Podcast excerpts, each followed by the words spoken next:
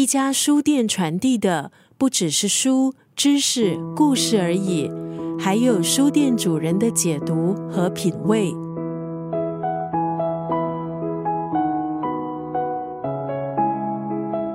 每个爱书人心中都有一间书店，这是一本贴近书店生活日常的小说。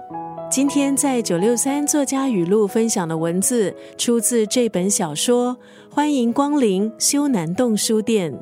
故事发生在韩国修南洞这个僻静的小社区，新开了一间不起眼的书店。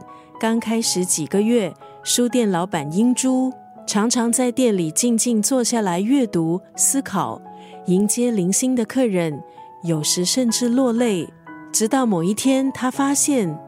之前内心那种空洞的感觉似乎消失了。从那一天开始，上架的书慢慢变多，一场场读书会还有讲座开办。这家在修南洞的小书店，逐渐成为人们情感还有各方故事汇流的空间。为了幸福，为了成功，大部分人不停的奔跑，努力再努力，直到自己喘不过气。疲惫的人在修南洞书店获得了暂时休息的契机。英珠还有书店客人开始思考什么是幸福，挖掘心中微小却重要的情感。不只从书里找到答案，也在彼此的对话中找到重新开始的方式。就这样，这家小书店容纳众人的喜悦和悲伤，带着所有人一起缓慢向前走。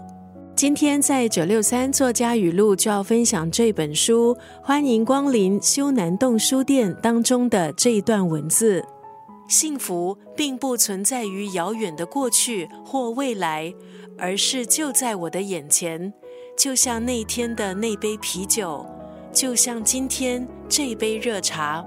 每个人都像是一座孤岛。但修南洞书店却巧妙搭建了无形的桥梁，让每个到这里的人可以透过店长推荐的书得到宽慰，还有滋养。